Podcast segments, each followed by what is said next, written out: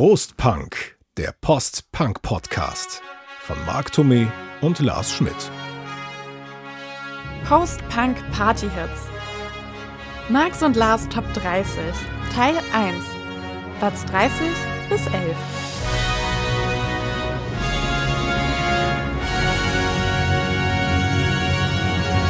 Herzlich willkommen zur ultimativen Chartshow. Wir sind Oliver Geißen und heute präsentieren wir unsere 30 Post-Punk Party-Hits.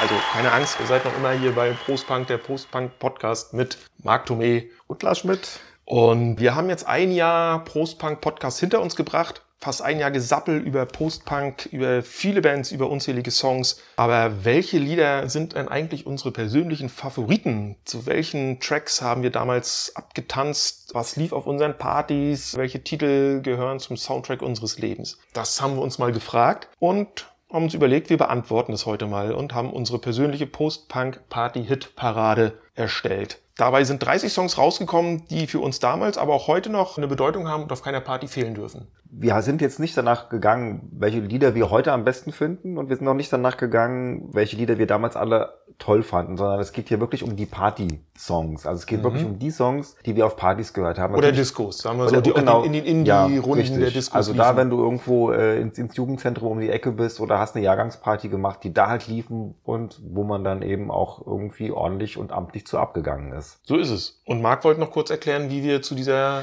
es war nicht so ganz, gekommen sind. Es war nicht so ganz einfach, weil wir ja auch beide ähm, dann doch teilweise auch ein bisschen unterschiedlichen Background haben. Lars natürlich auch viele Ostbands gehört hat und ich natürlich auch noch ein bisschen äh, Ende der 80er von dem inspiriert war, was damals auch vielleicht noch so in den Charts und irgendwie so war, ähm, sagen wir mal etwas abseits von dem, von dem Mainstream. Dadurch mussten wir uns erstmal auf einen Konsens einigen. Das heißt, wir sind folgendermaßen verfahren. Jeder von uns hat 70 bis 100 Songs aufgeschrieben, die wir damals Ende der 80er bis in die frühen 90er auf Partys gehört haben. Dann haben wir das abgeglichen und haben die Matches rausgefunden. Dabei sind wir dann auf insgesamt 30 Songs gekommen. Darauf haben wir eine Liste gemacht, jeder von uns unabhängig voneinander. Mhm. Und dann sind wir folgendermaßen vorgegangen vorgegangen. Song Nummer 30 bekommt ein Punkt, Song Nummer 1 bekommt 30 Punkte. Und anhand dieser Wertung haben wir jetzt die ultimative Post-Punk-Party-Musik-Hitliste zusammengestellt. Richtig. Und wir haben uns überlegt, das ist zu viel, um es alles in eine Folge zu packen. Außerdem wollen wir ja immer ein paar kleine Songschnipsel einspielen. Das und ist richtig. Das haben wir auch schon mal erklärt. GEMA-rechtlich können wir das nur in einem begrenzten Umfang pro Folge tun. Deswegen wird es zwei Folgen geben und in dieser der ersten Post-Punk-Party-Hit-Folge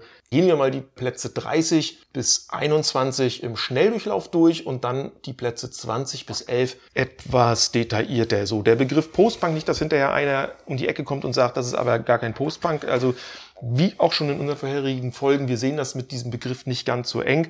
Die Lieder sollten zwar schon in diesen Kontext passen, aber ihr werdet es vielleicht selber merken, der ein oder andere Song ist da schon ziemlich am Rand dieses Post-Punk-Universums, würde ich es mal sagen. Aber das so. wir ja eigentlich generell, Lars, ne? mit ja. dem, was wir so machen. Also das Post-Punk ist so das Zentrum, Richtig. aber so die Satelliten, die da drum kreisen, die können auch teilweise eine ganz schöne, ganz schön weite Umlaufbahn haben. Genau, vielleicht noch ganz interessant, um ein bisschen die Spannung aufzubauen. Der älteste Song ist von 1979, der jüngste Song ist von 1991 und es gibt zwei Künstler oder Bands, die jeweils zwei Songs unter diesen 30 haben und ein Künstler hat sogar beide Songs in den Top Ten landen können. Ja, wobei wir uns von vornherein auch gesagt haben, wir machen das mal so, dass wir auch ähm, auf unseren Ursprungslisten nur maximal drei Songs von den Bands irgendwie das draufpacken.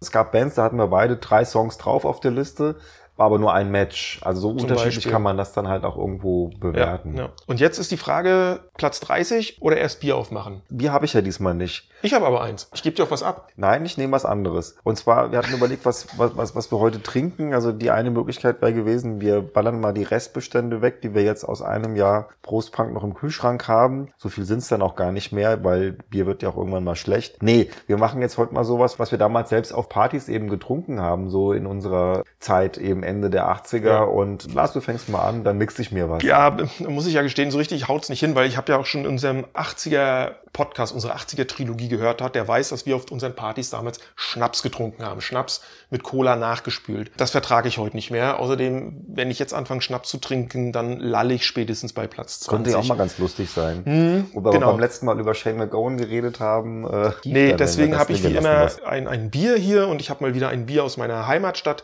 mitgebracht und zwar ein Störtebecker Pilsner. Das kommt von der Stralsunder Brauerei. Ähm, neben so kleinen Aussetzern wie eben auch mal ein Schnaps oder halt dann auch gerne mal eine Flasche Martini, haben wir uns in der Abi-Zeit sehr gerne an Weinschorle festgehalten. Und zwar, ich habe ja in Rheinhessen Abi gemacht und dementsprechend war der Wein all, allgegenwärtig und äh, natürlich auch preisgünstig. Und dann gab's dann halt einfach ein Saure, also eine, eine, eine Weißweinschorle. Und genau das mixe ich mir jetzt hier zusammen. Prost Punk. Post-Punk Party Hits. Max und Lars Top 30. Platz 30 bis 11.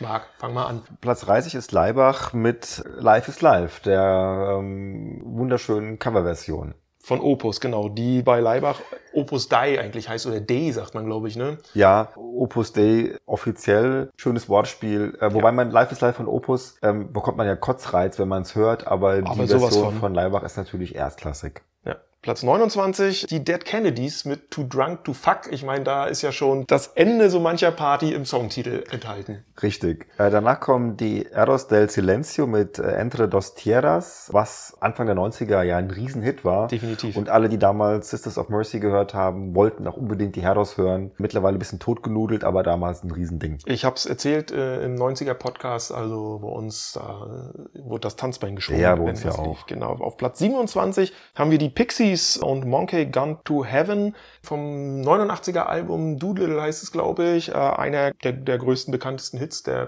Pixies. Ja, ein bisschen schade. Ich mag die Pixies total gerne. Die, die sind vielleicht auch mal eine eigene Sendung wert. Aber mir fehlen da auch so ein bisschen die, ne, so diese klassischen mhm. Dinger, wo man, mhm. die man so in Erinnerung hat. War vielen auch bei uns damals zu schräg einfach. Ist so. 26 ist dann Grauzone mit Eisbär. Der war, war mir nicht tanzbar genug. Ich weiß auch nicht ja. genau. Das lief bei uns nicht so. Ich fand das geiles Ding, aber es war nicht so ein Party-Rocker. Das geht mir mit dem nächsten Platz, nämlich mit Platz 25, mit den Einschnitzen Neubauten und Jügung, weil es einfach geil war, die Neubauten cool zu finden, aber auf der Party hast du bei uns die meisten Leute damit eher verschreckt. Ja, ist so, ne? Bisschen mhm. sperriger. Also ich fand's auch geil. Ja. Ich konnte auch dazu rumprogen, wie Konnte so ein Blöder. Man, aber es war dann wirklich nur noch so ein kleines Hardcore-Häuflein, was dazu eben konnte.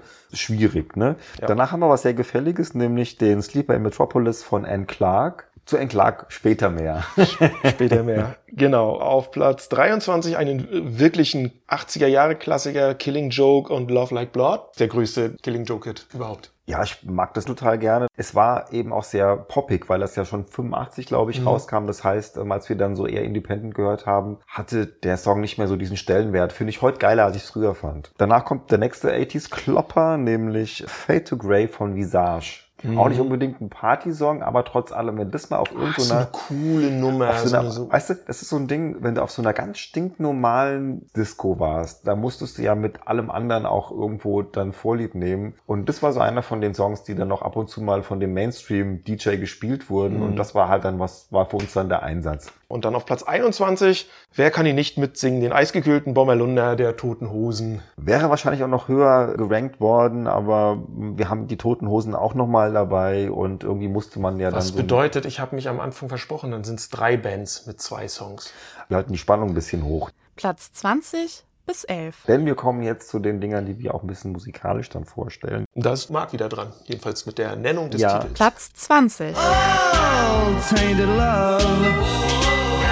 Soft Cell mit Tainted Love. Das ist so ein Ding, darum ist es auch nur zwei Plätze vor Visage. Das hat einen ähnlichen Einschlag gehabt. Es ist aber ein Ticken geiler auf der Party. Es ist auch ganz klassisch früh 80er, 81 nämlich. Wir ja. haben uns ja, wie gesagt, da auch schon bei unserem Synthie-Pop anhören, ähm, die ja, Folge. Ja, nee, der ist wirklich wichtig, gerade wenn es um solche Musik geht. Das ist halt so ein All-Time-Klassiker irgendwo. Den kannst du heute noch genauso spielen wie damals. Der durfte dann eben auch auf keiner Party unsererseits fehlen. Ja, war bei uns auch so ein Mädchending. Ich sag mal so, so, so ein Kompromiss-Song nenne ich es jetzt mal, ja, den man dann auch gut gesagt. gespielt hat, damit auch die Mädels mal tanzen konnten. Wobei man auch sagen muss, dass wir den natürlich auch nicht schlecht fanden. Aber wenn man so dieses Geschlechterverhältnis so auf den Partys sich angeguckt hat, war das eher so ein Mädchending. Aber wie gesagt, es ist halt ein New Wave Klassiker und von daher ist er also mehr als zu Recht auf Platz 20. Wenn sonst nichts anderes lief, was geil war, das Ding ging immer, immer, immer ja, eigentlich. Ja, ja. Platz 19.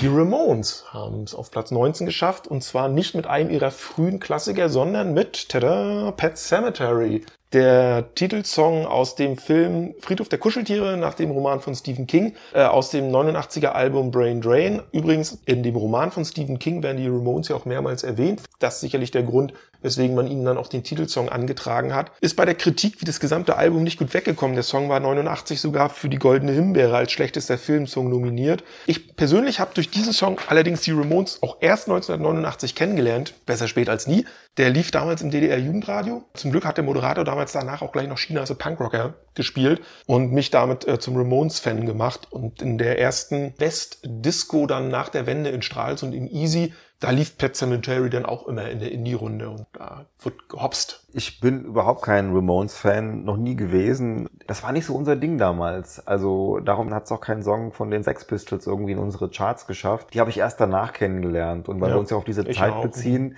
muss ich sagen, dass für mich die Ramones nicht so spannend waren. Aber das war 89, das war genau die Zeit, wo wir halt dann auch eben häufig Partys gefeiert haben, wo wir häufig dann eben auch in die Disco gegangen sind. Es war ein angesagter Song damals, der Film war total angesagt, das Ding lief. Und natürlich, wie ich eben auch schon bei einigen anderen Songs gesagt habe, war es halt so, wenn du in so einem Mainstream-Kontext dann auf einmal die Ramones hörst, dann war das halt das Ding, wo du ja. dann auf die Tanzfläche halt auch gegangen bist. Durfte man ja auch nicht wählerisch sein dann. Da ne? durfte man nicht wählerisch sein, aber ich habe das auch in einer sehr guten Erinnerung. Ich finde auch, Pat Cemetery ist ein klasse Ramones-Song. Ist natürlich ein bisschen, bisschen gebügelter, das alles und ein bisschen vielleicht auch ausproduzierter, aber das ist einfach ein, das ist ein wunderschöner, ein wunderschöner Punkrock-Song. Also mit ja. der, mit der Betonung auf Rock und weniger ja. auf Punk, aber das passt schon. Platz 18. Ich bin wieder dran, ne? Keine Atempause, Geschichte wird gemacht, das geht voran.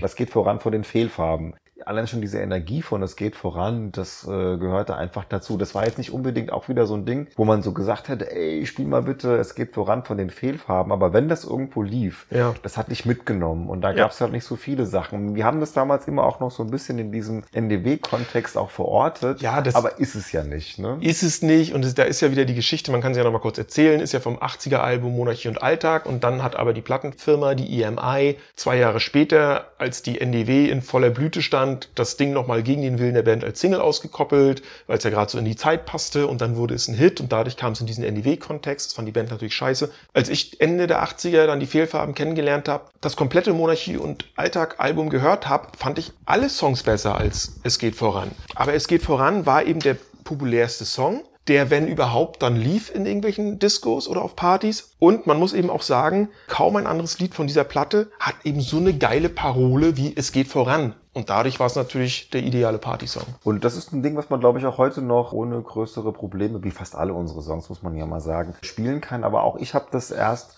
wirklich richtig schätzen gelernt in den, in den Nullerjahren, als ich dann nochmal so mich sehr stark mit Punk und Post-Punk ähm, auseinandergesetzt habe, wo ich auch dann festgestellt habe, dass die Monarchie und Alltag ein echter Meilenstein ist und ein ganz tolles Album. Dann geht's weiter. Ich bin wieder dran, oder? Platz 17.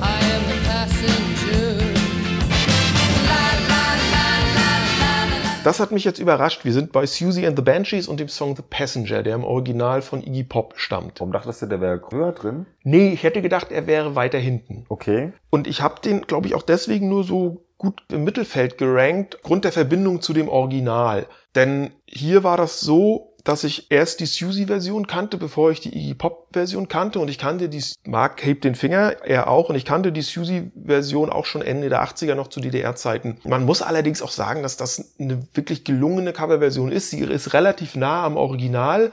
Die geht richtig nach vorne, die hat richtig Druck für einen Susie and the Banshees Song, macht das richtig Alarm, das Ding. Und man kann nur danach abtanzen. Mehr kann ich eigentlich gar nicht sagen. Also ich glaube, das ist aber auch schon Lob genug. Wir überlegten, welche Version nehmen wir denn überhaupt mit rein? Also die von, von Iggy oder die von Susie? Und das war aber dann relativ schnell auch entschieden, weil, wie Lars schon sagte, wir haben damals tatsächlich den Song beide über Susie and the Banshees kennengelernt und erst später kamen wir dann auf das Original von Iggy Pop. Ich wüsste jetzt persönlich nicht, welche Version ich besser finde. Also ich mag sie beide total ja. gerne und wir haben uns dann halt im Endeffekt dann für Susie entschieden. Der Song kommt von der Through the Looking Class von 87, mhm. wo Susie, äh, ich glaube bis auf zwei Ausnahmen ganz viele Coverversionen Coverversionen ne? drauf ähm, hatte und ich habe das damals eben auch noch als jemand kennengelernt, der irgendwie Susie und diesen ganzen Independent Alternative Kram noch gar nicht gehört hatte. Bei Susie war es dann halt so, dass ich dachte, hey, ist doch irgendwie coole Musik. Und es war aber halt auch im Mainstream verortet. Also Mhm. auch auf einer normalen Bisse oder in einem normalen Club konnte Ja. das Lied durchaus laufen. Und das Mhm. fanden wir halt geil und dementsprechend war das halt dann wieder so ein Highlight. Passenger kannst du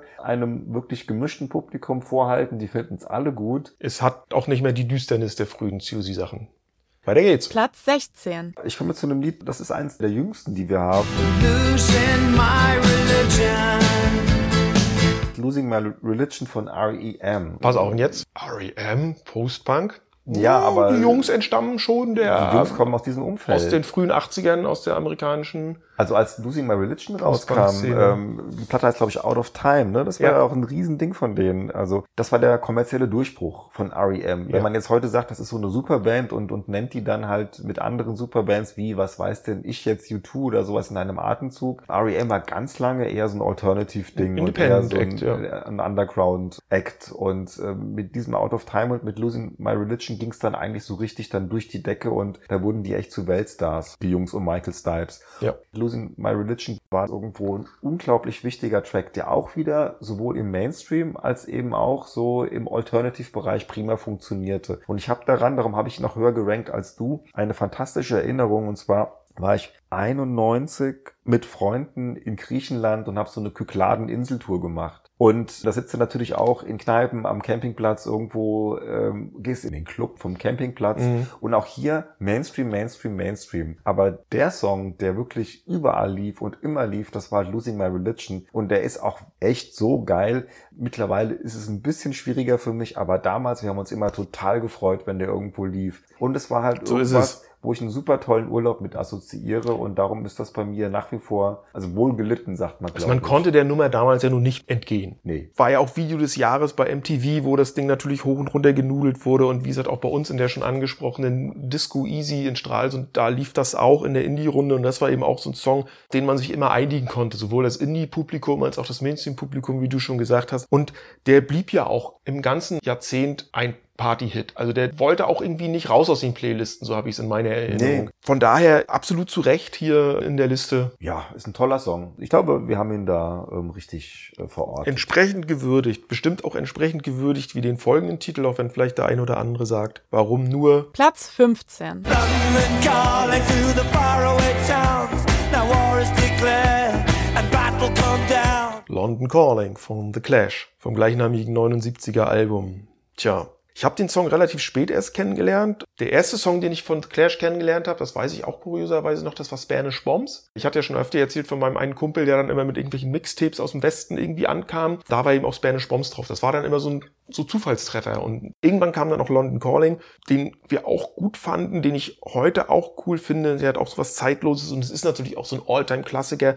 Der steht ja auch irgendwie auf allen Listen, wo es um die besten Songs aller Zeiten geht, ist der vertreten und nicht nur vertreten, er ist auch irgendwie immer ganz vorne mit dabei. Was ich viel interessanter finde, ist quasi die Geschichte, dass sich dieser Titel auf einen Satz bezieht, mit dem viele Sendungen des Radiosenders BBC World Service begannen und dass es in dem Lied halt um ein Endzeit-Szenario aus Krieg, Hungersnot, Klimakollaps, Nuklearunfällen und so weiter geht und trotz dieses Inhaltes, dass dieser Song immer wieder so quasi als London-Hymne genutzt wird. Also er war ja auch, als die Olympiade in, in London war, wurde er ja auch als offizieller Olympiasong, glaube ich, verwendet. Das finde ich jetzt immer so ein bisschen eigenartig. Aber wie gesagt, ein Klassiker. Auf jeden So, Fall. Für mich war Clash ganz, ganz lange eher Mainstream. Also ich habe die damals eigentlich gar nicht so als Punkband oder sowas wahrgenommen, weil als Should I Stay or Should I Go rauskam, chartete das ja auch wie bekloppt. Da kannte ich aber diese alten Sachen von Clash noch nicht. Das kam dann halt auch wirklich bei mir erst relativ spät so rein, dass ich dann festgestellt habe, dass The Clash eigentlich eine richtig geile Band sind, die richtig Mhm. geile Songs gemacht haben. Bei mir sind sie ähm, aber auch ein bisschen weiter unten erst gerankt worden, weil ich die halt damals in dieser Zeit, über die wir heute reden, noch nicht so prickelnd fand. Ich fand aber trotzdem, dass der Song da irgendwo rein muss, weil er für mich heute einen sehr hohen Stellenwert Stellenwert hat und wir den natürlich auch damals gehört haben. Aber Ja. auch das wieder ein Kompromisssong. Also der konnte auch durchaus dann neben Männer von Herbert Grönemeyer laufen und keiner hat sich beschwert. Hm.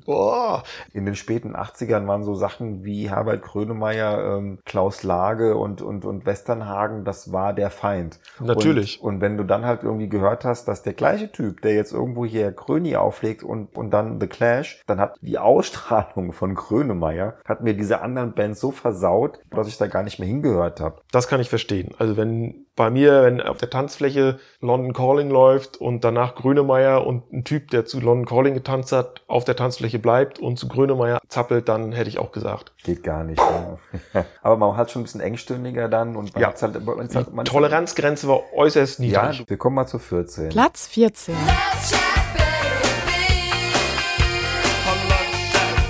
Love Shack von den äh, B-52s, die wir bislang bei unserem Podcast auch ziemlich sträflich vernachlässigt haben. Allerdings. Und das tut mir auch total leid, aber die passten bislang noch nicht in irgendeinen Kontext rein. Jetzt gerade, wo wir hier über die B-52s geredet haben, ich glaube, das war die einzige Band, wo wir insgesamt vier verschiedene Songs in unseren privaten großen Listen erstmal drin hatten, was ja auch schon wieder zeigt, was die für ein Potenzial haben. Mhm, Also wie mhm. viele Songs es tatsächlich von den B-52s gibt, die damals eben auf den Partys gelaufen sind. Und bei uns waren es halt eher so die alten Sachen wie Rock Lobster oder ähm, Party Out of Bounds oder äh, Dance uh, This Mess Around. Ja. Aber bei Lars waren es dann eher die etwas neueren Sachen, zu dem eben, zu denen eben auch Love Shack dazugehört. Das ist von dem 89er Album Cosmic Thing und ein super Song. Und der war 89 ja auch ein Mega-Hit gewesen. Der und größte Hit, der erste Top Ten Hit der Band in den USA überhaupt. Wahrscheinlich haben sie es mit diesem unsäglichen Flintstones-Soundtrack-Titel Ja, nochmal getoppt, da- aber der Max, aber wenn du halt dann zu so einem Blockbuster noch die Musik schreiben darfst, ich trotzdem aber ist der nicht, Flintstones-Song scheiße. Ja, ich mag den auch nicht so. Ich sehe ja gerade Love Shack UK 2, ähm, 2, US ja. 3, also ein Superhit. Ja. Auch damals hatte man das Glück gehabt, aber so war halt unser Leben damals. Du bist halt irgendwo in einen Club rein, da gab's halt nicht irgendwie nur deine Musik, sondern du musstest dann natürlich irgendwo gucken, dass du in der halben Stunde, wo sie mal so ein bisschen ähm, andere Musik gespielt haben, dass da halt irgendwas lief, was du gut fandst. Und dadurch, dass halt Love Shack damals ein großer Hit war, konntest du da ab und zu mal Glück haben, dass das halt lief. Mhm. Also toller Song, der funktionierte in den Charts und der funktionierte auf alle Fälle auch auf den Partys. Also der, genau wie ein anderer Song namens Rome, auch von demselben Album, äh, bei uns in der Indie-Runde der Disco und auch auf den Partys so ein Dauerbrenner, also ein absoluter gute Laune-Song eben auch, zu dem es eine schöne Geschichte gibt, nämlich Love Shack, was auf Deutsch so viel wie Liebesnest heißt. Ähm, und zwar dieser besungene, dieses besungene Liebesnest gab es wirklich. Eine kleine Hütte, die der Sängerin Katie Pearson gehörte in der Nähe von Athens im US-Bundesstaat Bundesstaat Georgia, wo die Band herkommt. Und in dieser Hütte traf sich die Band in den 70ern, als sie angefangen haben zu musizieren, häufiger. Und dort entstand eben ihr anderer großer Hit, Rock Lobster vom Debütalbum. Und 2004 brannte diese Hütte dann leider ab, aber da hat sie der Sängerin schon nicht mehr gehört. Da hatte der Besitzer inzwischen gewechselt. Aber ich merke gerade, wir sollten über die B-52s auch nochmal irgendwie Auf ein jeden bisschen Fall. mehr erzählen. Ja, auf jeden Fall, Aber das wir lohnt suchen sich. ja auch noch Themen. Wir müssen ja noch ein bisschen hier auch irgendwie unsere nächsten Folgen mit äh, netten Themen versehen. Okay, dann du bist dran. Platz 13. New Model Army, auch so eine Band, der man mal einen größeren Rahmen widmen könnte, hat bisher noch nicht gepasst. Äh, Und der Song 51st State vom 86er Album The Ghost of Cain. Auch hier, das ist eine Parallele zu vielen anderen Songs, die wir in der Liste haben. Auch dieser Song bedeutete so den Durchbruch, den bis dato größten Erfolg der Band. Obwohl es eine Coverversion ist, wie ich jetzt auch vor kurzem erst erfahren habe. Das Original stammt von einem gewissen Ashley Cartwright von 1979. Beinhaltet natürlich, sagt ja schon der Titel, äh, ein klares Statement gegen die amerikafreundliche Politik von Margaret Thatcher. New Model Army haben den Song noch um eine dritte Strophe ergänzt. Also auch das war Ende der 80er, Anfang der 90er einfach ein Standardsong jeglicher Independent Disco oder jeder Runde in entsprechenden Discos, wo so eine Musik dann mal Platz bekommen jetzt wir, hat. Jetzt sind wir endlich mal nicht mehr bei den, bei den reinen Kompromiss-Songs, die auch irgendwo so Mhm. äh, groß im Radio laufen konnten oder die du halt auch dann eben bei so einer Standard-Jugendparty irgendwie mitgekriegt hast, wo du halt jegliches Publikum bedienen musstest, sondern 51st State war schon eher so ein bisschen dann so diese Richtung. Ist, auch so, ist natürlich ein Protestsong und als dieser natürlich auch nochmal einen anderen Stellenwert. Also da konnte man natürlich auch so immer so seine linke anti-amerikanische Haltung auch nochmal mit demonstrieren. Ja, und mittlerweile habe ich damit so ein bisschen Probleme mit, wie mit der ganzen äh, New Model Army, weil ich kann es ja nicht häufig genug betonen, aber mir ist die ganze Band eben einfach viel zu äh, rocklastig. Aber gut, das ist mein heutiger Geschmack. Damals war das halt einfach so ein tolles Ding, so sagen wir mal zwischen Kill Your Ideals und zwischen This Corrosion, dann so 51st State. Das war so ein klassischer Alternative Rocker, ja, der irgendwo die Leute einfach dazu animiert hat, auf die Tanzfläche zu gehen. Es war halt alles andere als weichgespült. Das ging richtig mit viel Energie und so ab. Und wie du schon Mhm. gesagt hast, das Thema war halt auch so ein bisschen natürlich, wenn du in so einem linken Umfeld eher warst, total passend. Ein Mega-Klassiker. Also Ja. Wie du schon gesagt hast, der, es gab eigentlich keine, also wenn wir so persönlich äh, gefeiert haben, so im, im Jahrgang oder so, also das Ding, das gehörte echt zum, zum Ja. absoluten Megastandard. Also war ein ganz wichtiger Song und den, seitdem höre ich mir das auch nicht mehr an, weil ich seitdem keine New Model Army mehr höre. Aber wenn ich das höre, dann ähm, denke ich halt immer an diese, an diese Zeit, Ja. also Ende der 80er bis, okay. Aber auch das wäre vielleicht nochmal eine Situation. Da findet man nochmal irgendwie einen Kontext, ähm, in den wo die man passen. Die mal irgendwie ein bisschen näher behandeln Ja. sollte, weil für mich sind die eigentlich eher echt eher eine Rockband. Platz 12. Das darfst du ansagen und ich glaube, das macht dir besonders viel Freude. Ja, ich habe die total hochgerankt. Ich dachte, der geht beim Lars ja auch irgendwie durch, aber Lars scheint den nicht so toll zu finden. Ich kann doch gleich erklären, warum. Ja, das, da bin ich gespannt. Und zwar ist das Personal Jesus von Depeche Mode.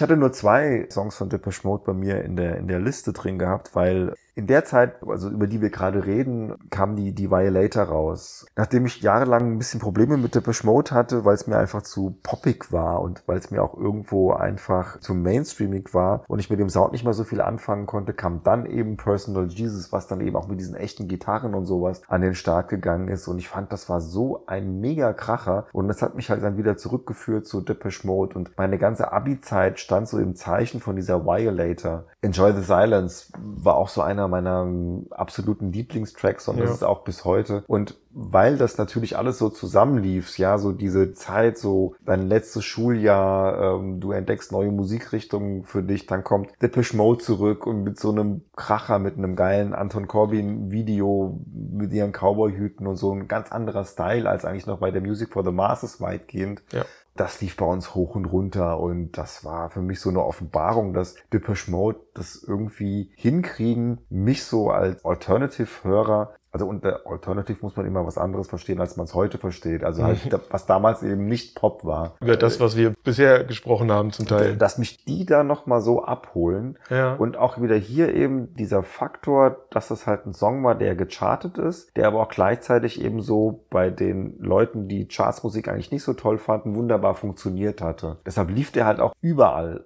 rauf und runter und ich fand den toll, war für mich in der damaligen Zeit tatsächlich einer der wichtigsten äh, Songs überhaupt. Ja, und jetzt kann ich dir erzählen, warum ich den nicht so hoch gerankt habe bei mir, weil dieser Song und das ganze Violator-Album in dieser ganzen Wendezeit komplett untergegangen ist bei mir. Das hat zum einen wirklich mit der Zeit zu tun, zum anderen aber auch mit meiner persönlichen musikalischen Entwicklung, die parallel dazu stattfand, wo ich eben immer mehr weg von Depeche Mode, ich war ja wirklich großer, großer Depeche Mode-Fan und äh, immer mehr hin zu anderen Bands ging. Dadurch hat dieser Song bei mir zwar schon einen Stellenwert, aber eben nicht diesen hohen. Da haben bei mir andere Depeche Mode Songs aus der früheren Phase der Band, so ich sag mal so rund um die Black Celebration Zeit, einen höheren. Die hattest du wieder nicht auf der Liste, dadurch haben wir uns nicht Ist gematcht. richtig, ja, ja. Ne? Und vielleicht noch ganz interessanter Fakt rund um diesen Song. Für die, die es vielleicht noch nicht wissen sollten, Martin Gore ließ sich dafür von dem Buch von Priscilla Presley, Elvis and Me, inspirieren. Da haben wir ja mal wieder klug geschissen.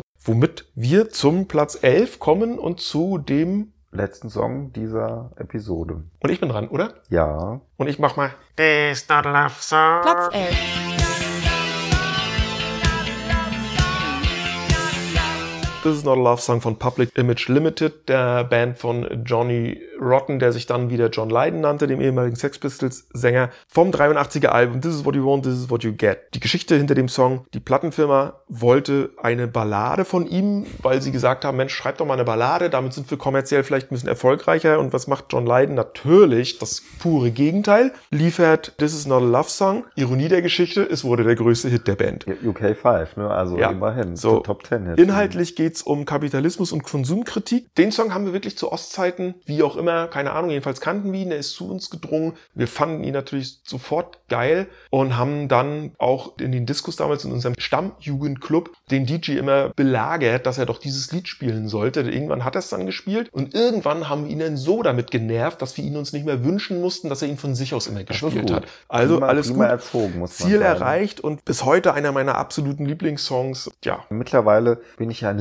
Riesenfan von Public Image Limited, habe ich aber alles erst später entdeckt. Pistols waren bei uns nicht so ein großes Thema und Public Image Limited interessanterweise eigentlich auch nicht. Außer This is not a love song. Aber man hatte so das Gefühl, Public Image Limited ist so ein One-Hit-Wonder. Ne? Die haben nur das eine Ding Ja. rausgebracht. Ich fand es damals interessant, aber halt nicht so toll. Und dann war das eigentlich eher so dann wie auch bei Songs wie Love Like Blood von Killing Joke, Hits aus den 80ern, die du auf einmal in den späten 80ern, als du dann eben angefangen hast, die andere Seite der Popmusik zu hören, gut fandest dann. Und dann kommst du eben auch auf solche Bands wie Public Image Limited und auf einmal sagst du, mein Gott, klar. Und dann hast du sowas eben dann für dich auch wieder recycelt und ja, war auf alle Fälle mega party-kompatibel. Da hatte keiner die Idee, sich mal von Public Image Limited eine Platte zu kaufen, sondern das hattest du irgendwo mal aus dem Radio mitgeschnitten. Wichtiger Song auf jeden Fall Auf jeden in der Fall. damaligen Zeit. Dauerbrenner. Ja. So. Post-Punk Party Hits.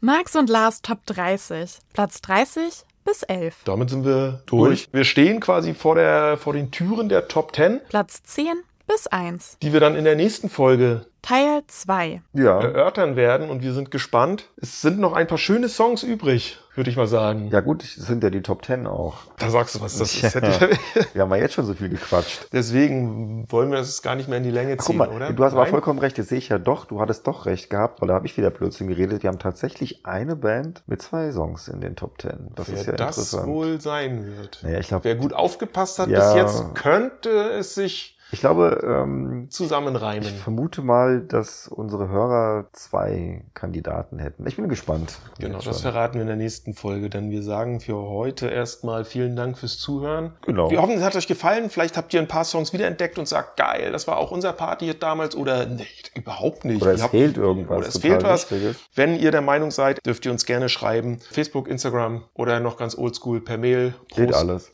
punk.web.de. In diesem Sinne sagen wir für heute Prost Punk und melden uns wieder Mit mit Top der Top 10. 10 und noch mit einigen Geheimtipps. Die kriegen wir auch noch irgendwann unter. Also macht's gut. In Tschüss. diesem Sinne.